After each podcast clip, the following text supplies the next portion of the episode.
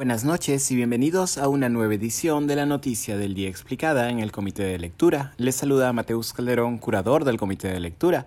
Hoy el Pleno del Congreso dio cuenta de la moción de vacancia presentada contra el presidente Pedro Castillo, así como otras mociones vinculadas a las interpelaciones de los ministros de Salud y de Justicia. La presentación de la moción de vacancia ya había sido anunciada desde hacía días por Jorge Montoya, de la bancada de Renovación Popular y una de las cabezas de la oposición. El martes pasado, durante la votación de la investidura del gabinete Aníbal Torres, un sector del Congreso había buscado que ese mismo día se diera cuenta de la moción de vacancia, lo que finalmente no ocurrió. La moción de vacancia, que podía ser presentada a partir de 26 firmas, cuenta con las firmas de 50 congresistas. Para admitirla a debate, lo que ocurre a la sesión siguiente de que el Congreso dé cuenta de esta, se necesitan los votos de al menos 52 congresistas.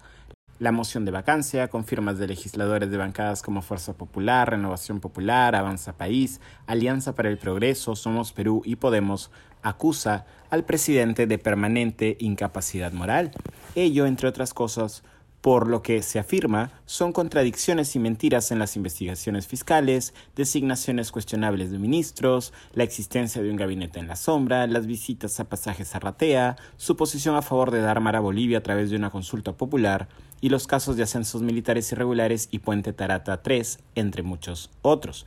Dado que la votación sobre la admisión a debate de la vacancia ocurre a la sesión siguiente de que el Congreso dé cuenta de esta, el legislativo bien podría acabar con la presente sesión e iniciar una nueva sesión en las próximas horas para votar la admisión a debate hoy mismo, aunque ello es poco probable. Al cierre de esta edición, el Pleno del Congreso continuaba debatiendo sobre las mociones contra el ministro de Salud Hernán Condori.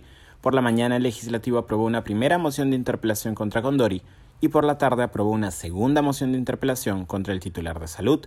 Los pliegos con las preguntas de las interpelaciones deberán ser contestados ambos el próximo 16 de marzo por el ministro de Salud.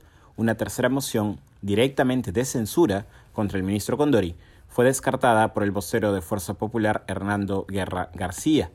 También por la mañana, el Pleno aprobó una moción de interpelación contra el ministro de Justicia Ángel Idelfonso Narro, quien deberá responder el pliego interpelatorio el mismo 16 de marzo. De lograrse los 52 votos a favor de la admisión a debate de la moción de vacancia, Pedro Castillo deberá acudir al Pleno del Congreso a defenderse o enviar a su defensa legal a responder los cuestionamientos. Se necesitaría 87 votos para vacar al presidente. Los votos respecto de la investidura del gabinete Torres, por otro lado, han funcionado como un termómetro del apoyo que podría tener una eventual vacancia presidencial. 64 votos a favor, 58 en contra y 2 abstenciones. Eso ha sido todo por hoy. Volveremos mañana con más información. Se despide Mateus Calderón. Que tengan buena noche.